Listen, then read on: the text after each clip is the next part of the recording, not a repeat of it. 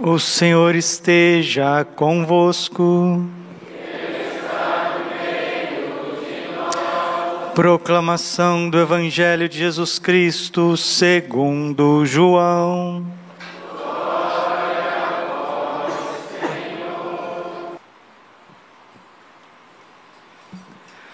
Antes da festa da Páscoa, Jesus sabia que tinha chegado a sua hora de passar deste mundo para o Pai. Tendo amado os seus que estavam no mundo, amou-os até o fim. Estavam tomando a ceia, o diabo já tinha posto no coração de Judas, filho de Simão Iscariotes, o propósito de entregar Jesus. Jesus, sabendo que o Pai tinha posto tudo em suas mãos, e que de Deus tinha saído e para Deus voltava, levantou-se da mesa, tirou o manto, pegou uma toalha e amarrou-a na cintura. Derramou água numa bacia e começou a lavar os pés dos discípulos, enxugando-os com a toalha com que estava cingido. Chegou a vez de Simão Pedro. Pedro disse: Senhor, tu me lavas os pés? Respondeu Jesus: Agora não entendes o que estou fazendo, mais tarde compreenderás. Disse-lhe Pedro: Tu nunca me lavarás os pés. Mas Jesus respondeu: Se eu não te lavar, não terás parte comigo. Simão Pedro disse: Senhor, então lava não somente os pés, mas também as mãos e a cabeça. Jesus respondeu: quem já se banhou não precisa lavar senão os pés, porque já está tudo limpo. Também vós estáis limpos, mas não todos. Jesus sabia quem o ia entregar, por isso disse: Nem todos estáis limpos. Depois de ter lavado os pés dos discípulos, Jesus vestiu o manto e sentou-se de novo. E disse aos discípulos: Compreendeis o que acabo de fazer? Vós me chamais Mestre e Senhor, e dizeis bem, pois eu sou. Portanto, se eu, o Senhor e Mestre, vos lavei os pés, também vós deveis lavar os pés uns dos outros. Dei-vos o exemplo para que façais a mesma coisa que eu fiz. Palavra da salvação. Ave Maria, cheia de graça, o Senhor é convosco. Bendita sois vós entre as mulheres, bendito é o fruto do vosso ventre, Jesus.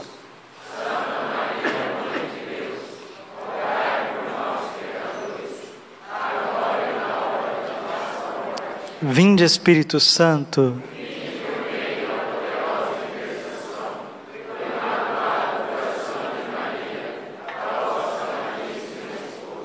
Podemos sentar um pouquinho. Jesus, manso e humilde de coração.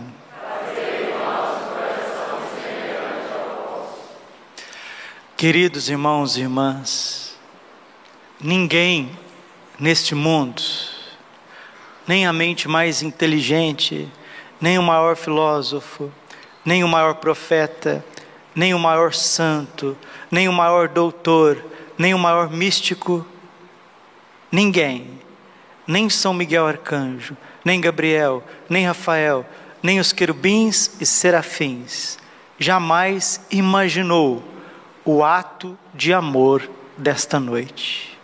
A noite dos santos e tremendos mistérios. Ninguém, nem mesmo Satanás, Satanás jamais imaginou que o amor de Deus chegasse a esse ponto. Deus, nosso Senhor, Criador, Redentor e Santificador, não só se fez homem, se fez também alimento do homem. E agora tudo na face da terra depende deste santo e augusto mistério. E para que a Eucaristia pudesse estar nos nossos altares, para que nós pudéssemos ser vizinhos de Deus, nas nossas casas, porque somos rodeados de igreja e de sacrários, Deus fez algo inimaginável, inédito. Ele inaugura um novo sacerdócio, não como o sacerdócio antigo da ordem dos levitas, que precisava de ano em ano renovar sacrifícios, oferecer sacrifícios de animais. Mas vem um sacerdócio novo, misterioso, para oferecer não algo, mas verdadeiramente o seu próprio filho. Hebreus capítulo 10, versículo 7.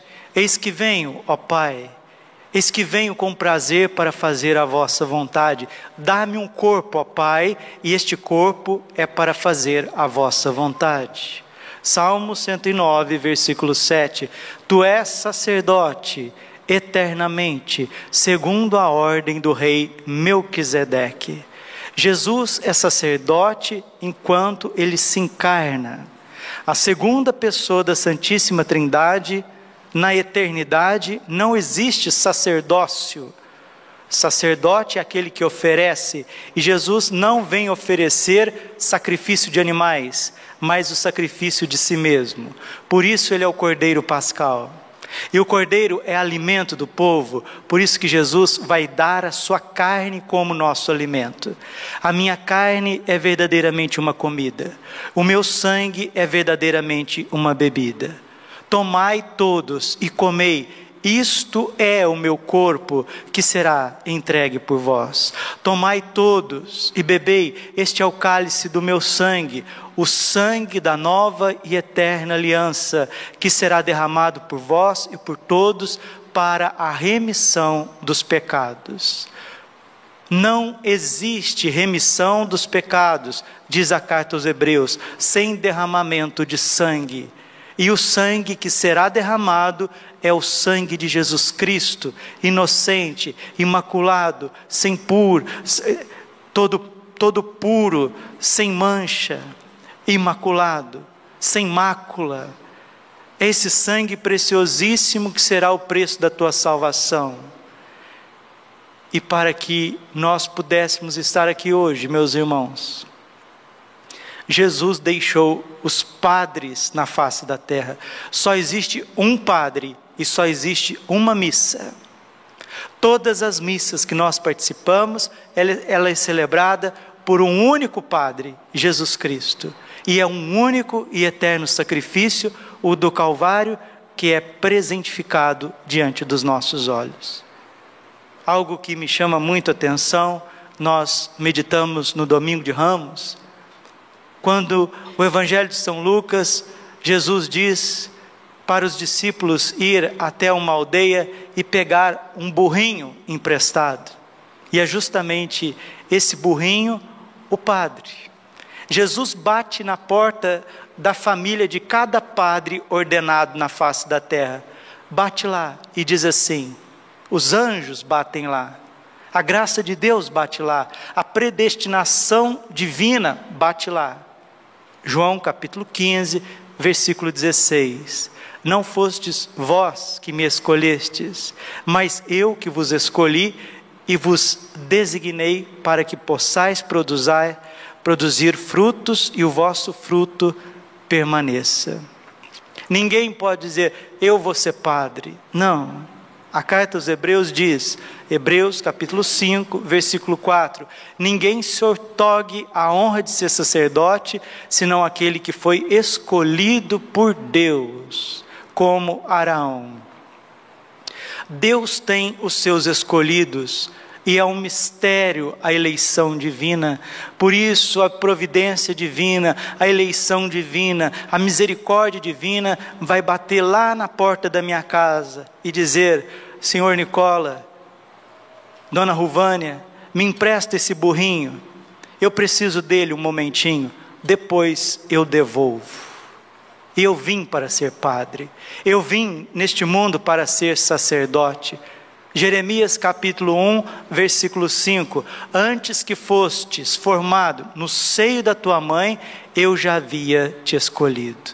A maior honra que existe na face da terra e no céu é ser padre, é ser sacerdote, mas, como dizia o Papa Paulo VI, São Paulo VI, o sacerdócio é a onipotência divina na fragilidade humana.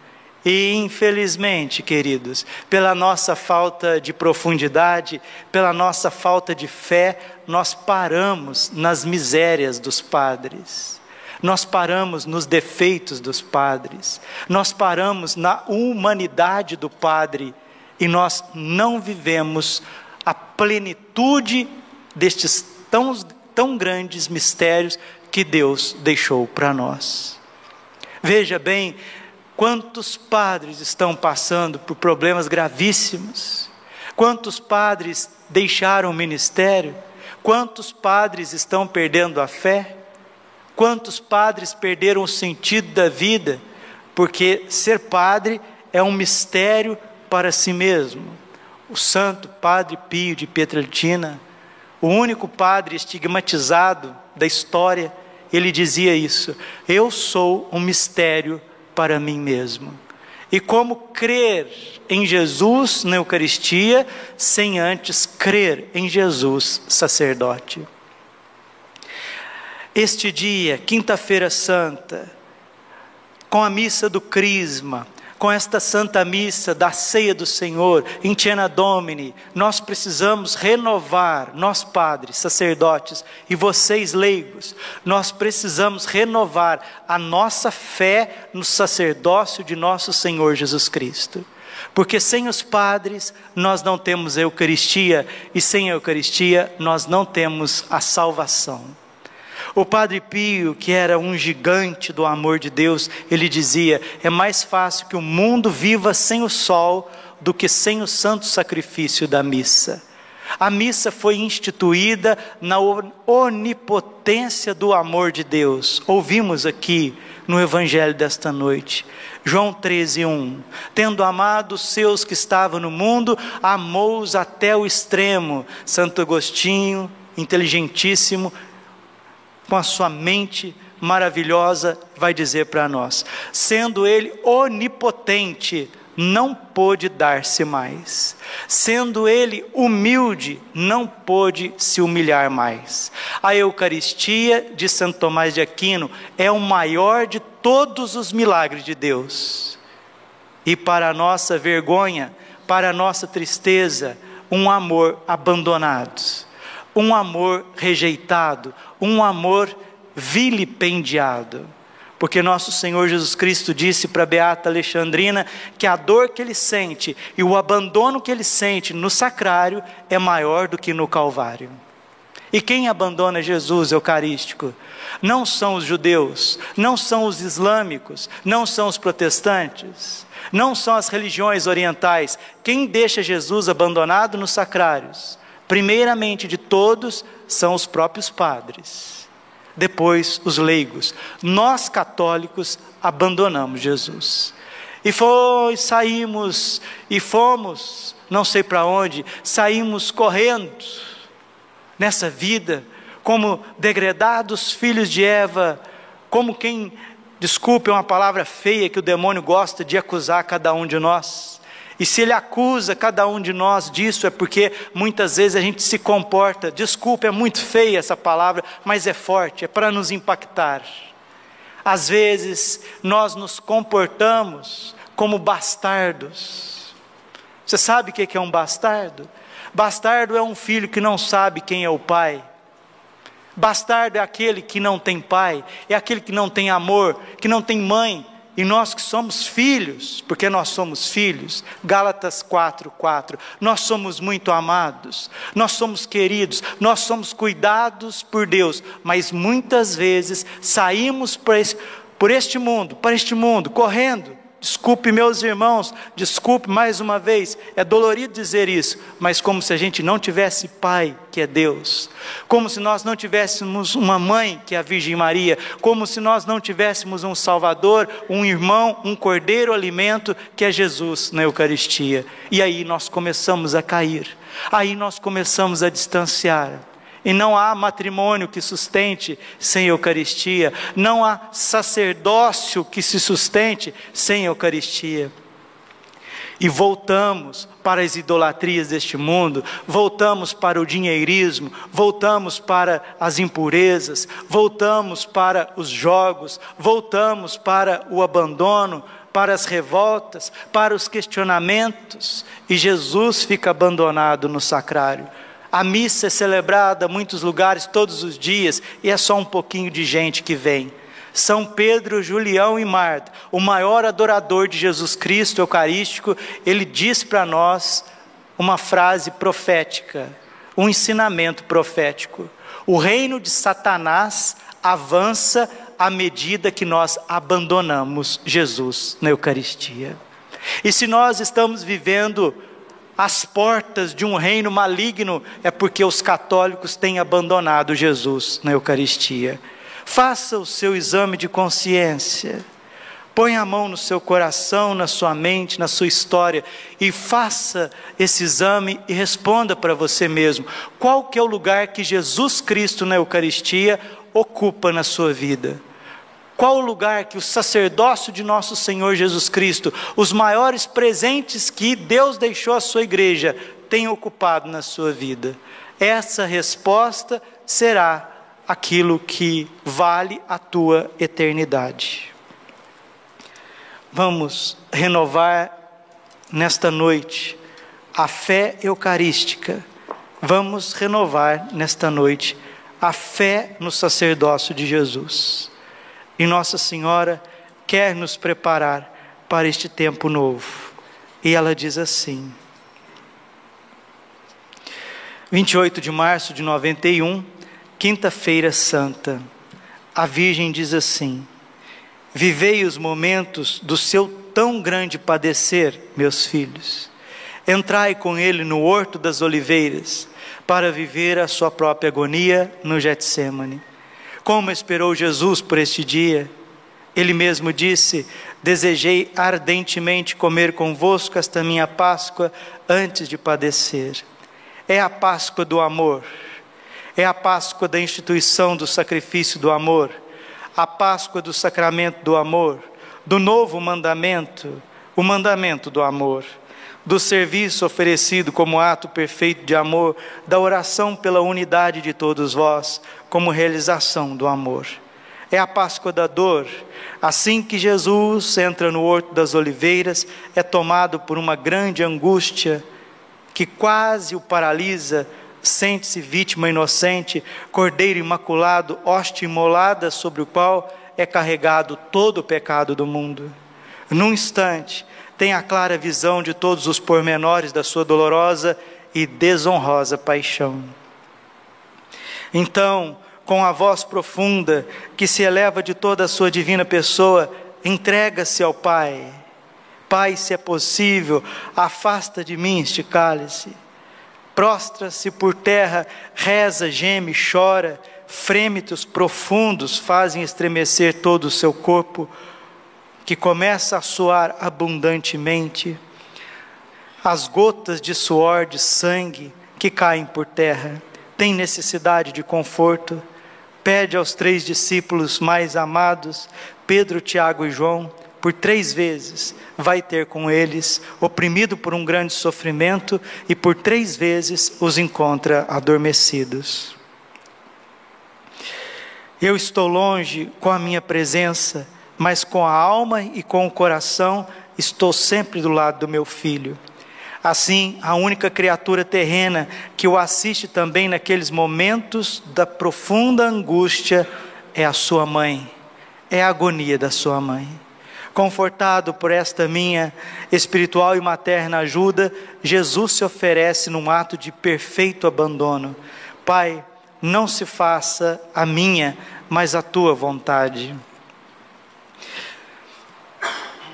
Então, o Pai envia-lhe o anjo com o cálice de suave conforto de divina consolação para lhe dar a coragem de ir ao encontro do traidor que já tinha chegado. Já se aproxima aquele que me trai. Filhos prediletos, diz Nossa Senhora, na vossa vida sacerdotal, diz Nossa Senhora, nós padres em primeiro lugar, deve-se renovar o grande mistério de amor e de dor do vosso divino irmão Jesus. Também vós sois chamados a entrar no Getsemane destes últimos tempos, que preparam a vossa imolação sacerdotal para a nova era que vos espera. Quantas vezes o peso das dores vos oprime, as forças do mal vos paralisam, as incompreensões vos marcam, as oposições vos detêm, os pecados dessa humanidade vos esmagam, as traições vos prostram. Pai, se é possível, afasta de mim este cálice. Filhos prediletos, não procureis consolações humanas ou confortos superficiais. É minha tarefa materna dar-vos o cálice do conforto que o Pai Celeste vos preparou. Assim sois ajudados por mim a cumprir hoje somente a vontade do Pai. Entregai-vos todos ao meu coração imaculado, para que eu vos possa conduzir pelo caminho da divina vontade. E vivei comigo no Getsemane destes últimos tempos, a vossa Páscoa de amor e da dor, esperando a nova era que vos aguarda. Palavras da Virgem, de quem realmente amou Jesus, sacerdote, e amou Jesus eucarístico. E Nossa Senhora continua a amar o seu filho Jesus em cada sacerdote.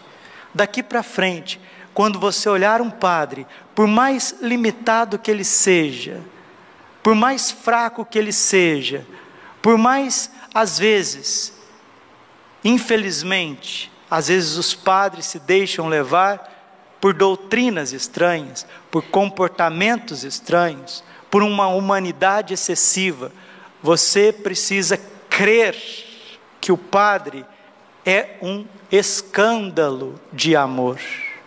Porque a fragilidade da humanidade de um homem, Padre, escandaliza as pessoas. Como Jesus, num pedaço de pão, que já não é mais pão, também escandaliza a inteligência dos homens. O amor de Deus é um escândalo para aqueles que não creem. Isso está na carta aos Coríntios, capítulo 1, versículo 21. Os judeus reclamam milagres. Os judeus reclamam milagres. Os gregos reclamam sabedoria, mas nós que cremos no mistério da cruz, nós que cremos no amor de Deus, a fé nos basta, porque a cruz para os judeus ela é um escândalo, para os gregos ela é uma loucura, mas para nós que cremos, ela é o amor e a sabedoria de Deus. Renovemos a nossa fé nos sacerdotes, renovemos a nossa fé na Eucaristia muito mais do que olhar para cada sacerdote e respeitá-lo e honrá-lo, nós temos que olhar para o único e eterno sacerdócio de Cristo no coração daquele homem e poder dizer: Senhor, esta humanidade, esta fragilidade, muitas vezes faz com que eu nem creia, mas eu creio, Jesus. Eu creio porque foi um homem frágil que me batizou. Eu creio, Senhor, porque foi um homem frágil que me deu o teu corpo e o teu sangue. Eu creio, Senhor, porque na fragilidade daquele padre eu fui absolvido dos meus pecados, eu fui ungido pelo Espírito Santo no sacramento do Crisma, ele me uniu com a minha esposa, com meu esposo, e nós somos uma família, e ele nutre, Senhor, a nossa vida com a sua entrega, com o seu sacrifício, através da palavra da igreja, através das suas pregações, das suas homilias e principalmente do sacrifício que ele celebra para nós. São João Maria Vianney, ele dizia isso: nós morreríamos se víssemos verdadeiramente o sacerdócio de Cristo no coração de cada padre. Morreríamos de amor, morreríamos de amor, porque o sacerdote é o amor do coração de Jesus. Glória ao Pai, ao Filho e Espírito Santo, como era no princípio, agora e sempre Coração Imaculado de Maria, confiança, saúde e vitória.